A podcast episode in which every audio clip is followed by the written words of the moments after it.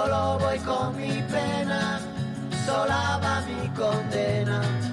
Correré mi destino para burlar la ley, perdido en el corazón de la grande Babilón. Me dicen el clandestino por no llevar papel. Pa' una ciudad del norte yo me fui a trabajar. Mi vida la Ceuta y Gibraltar. Soy una raya en el mar, fantasma en la ciudad. Mi vida va prohibida, dice la autoridad.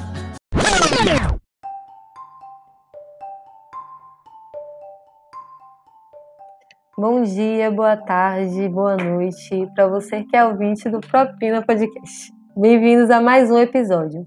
E hoje nós vamos tratar sobre a proteção à vida a partir da Convenção Americana de Proteção aos Direitos Humanos e também a partir da nossa legislação nacional. Espero que vocês gostem. O episódio está curtinho, acompanhe aí.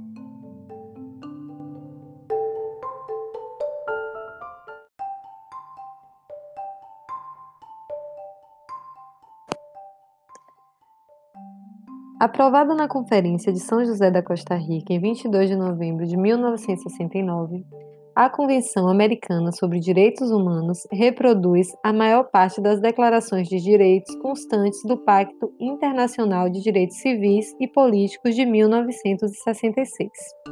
No que se refere aos órgãos competentes para supervisionar o cumprimento de suas disposições e julgar os litígios referentes aos direitos humanos nela declarados, a Convenção aproxima-se mais do modelo da Convenção Europeia de Direitos Humanos de 1950.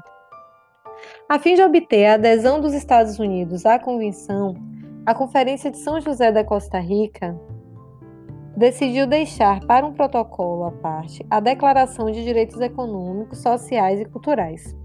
Protocolo esse que só veio a ser aprovado na Conferência Interamericana de São Salvador em 17 de novembro de 1988.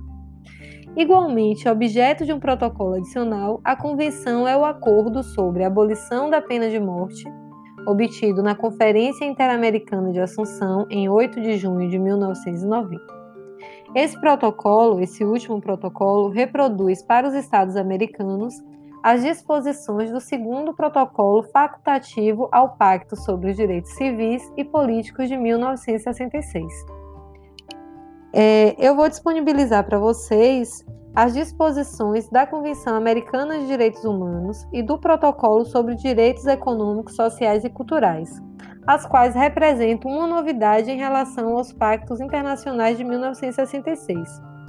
Aplica-se a essas novas disposições o princípio da prevalência dos direitos mais vantajosos para a pessoa humana, ou seja, na vigência simultânea de vários sistemas normativos o nacional e o internacional, ou na de vários tratados internacionais em matéria de direitos humanos, deve ser aplicado àquele que melhor protegeu o ser humano. Uma aplicação desse princípio ocorre em relação à pena de morte. A norma constante do artigo 4 representou efetivamente um avanço em relação ao Pacto sobre Direitos Civis e Políticos de 1966, pois a Convenção Americana não só proíbe o restabelecimento da pena capital nos países que a tenham abolido, ou seja, o país que aboliu a pena de morte não pode passar a aplicar né, essa pena, como é o caso aqui do Brasil, como ainda veda a sua aplicação em se tratando de crimes políticos ou comuns a eles conexos. Vocês podem ver isso nos parágrafos 3 e 4 do artigo 4 da Convenção Americana de 69. Subsistiam, portanto, como hipóteses legítimas para as legislações nacionais a introdução da pena de morte em um país que não a tivesse anteriormente abolido, como é o caso dos Estados Unidos. Então, esse país ele não vai passar a ser obrigado a abolir a pena de morte pelo fato da Convenção Americana estabelecer esse avanço. Porque se ainda o aplica nos crimes considerados mais graves, ele não vai ser forçado a mudar o seu regime.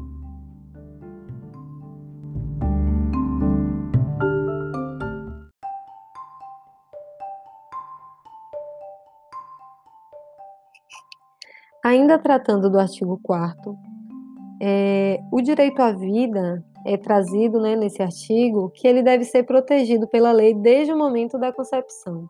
Ou seja, em princípio, ficou vedada a legalização do aborto. E aí, quando eu falo em princípio, parece que esse artigo, é, que essa disposição abre a possibilidade de estabelecimento de exceções à regra. É, em nosso país, por exemplo, a gente tem a exceção legal né, do aborto, que é em caso de anencefalia fetal, é, em situações resultantes de estupro, ou em situações é, em que a vida da gestante, da pessoa gestante, esteja em risco. Então, são essas as possibilidades autorizadas. No entanto, a gente percebe até mesmo uma certa dificuldade para a realização do aborto legal em nosso país. É um assunto que tem uma carga moral muito forte, uma carga religiosa muito forte. Então, é, até mesmo esse aborto legal é, vem sendo restringido pela Portaria 2282, que foi editada pelo Ministério da Saúde em agosto. É, essa portaria, inclusive, já está sendo questionada no STF e que ela termina exigindo né, que sejam apresentados, é, sendo apresentados indícios de estupro, que se acione a polícia. Né? Então, assim, é uma situação que vulnerabiliza ainda mais uma pessoa vítima de estupro e que termina com isso inibindo é, a prática do aborto legal. Pelo menos é o que se aponta, né? O que a gente consegue perceber em uma análise dessa situação. É... A gente não tem como ignorar também que esses estados americanos, quando eles se voltam para a proteção da vida desde o momento da sua concepção, termina repetindo uma prática mesmo conservadora dentro do neoliberalismo, que é a seguinte, né? Moralizar o seu corpo, no entanto, é, essa vida ela não vai poder ser interrompida, né? Essa promessa de vida não vai poder ser interrompida. No entanto, no momento em que nasce, é responsabilidade de cada núcleo, né? Um núcleo reduzido familiar, que é o núcleo né, de família que é o modelo de família que vigora é, na modernidade, que é mais impulsionado a vigorar. Então, a responsabilidade dessas pessoas apenas o sustento, a manutenção dessa criança. Ainda que cada um desses estados, além do pactuado em convenção internacional de caráter global e regional, ainda que esses estados devessem assegurar a dignidade dessa vida, se torna uma responsabilidade prioritariamente dessa família.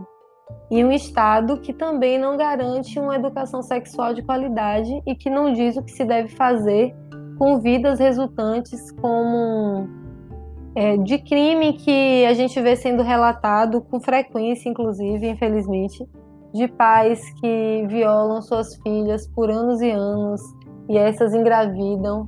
Saiu uma notícia recente é, inclusive de uma mulher que tinha buscado o Estado em outra situação e foi ignorada, teve seu pedido ignorado e que terminou culminando em ela praticar uma legítima defesa, né? E aí eu chamo de legítima defesa é, o homicídio praticado por ela após anos e anos de violência, compreendendo que é, a repetição dessa violência, né, a ameaça de que essa violência, que era um estupro, né, e além de violências outras de caráter físico, que essa violência ia começar a atingir também sua filha, que já era resultado desse estupro que ela vinha sofrendo há anos e anos e anos, sem encontrar proteção em outros integrantes da família e sem encontrar proteção também é, no Estado, quando fez essa busca. Então é muito complicado que a gente analise esse dispositivo de proteção ampla à vida, porque aí a gente vai assistir algumas aulas, fazer algumas leituras, em que é apresentado assim: a Convenção Americana protege mais amplamente a vida, né? Quando essa vida ela efetivamente não vem sendo é, protegida, ela não vem sendo protegida. Só tem havido uma proibição da da da interrupção da gestação, mas não tem havido uma garantia de uma vida digna para milhões de vidas em nosso país, em nosso continente, né, no mundo, em um mundo que vigora o neoliberalismo. Pois bem, é, de qualquer forma, tal como redigido, o artigo também proíbe né, a prática de produção de embriões humanos para fins industriais, utilização de seus tecidos na fabricação de cosméticos, por exemplo, bem como da clonagem humana para finalidades não reprodutivas e, portanto, com destruição do embrião.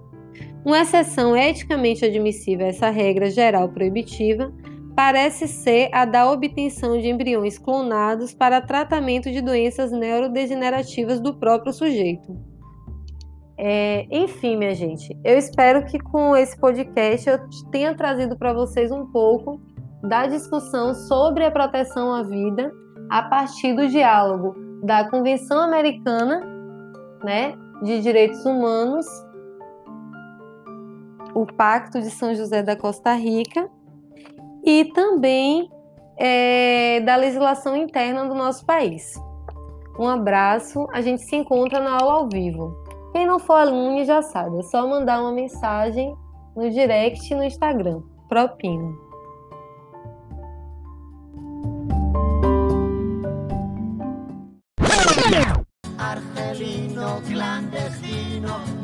Nigeriano clandestino, boliviano clandestino, mano negra ilegal. شوف الله يخليك اذا ما اذا ما تسالي اذا ما تدوز الصبح شوف داك السماء من الشمال ديال الكرفان ولا شي ناس يمشيو لموريتانيا ويجي معاهم باش يلقى يزيد راه غادي يعطيو واحد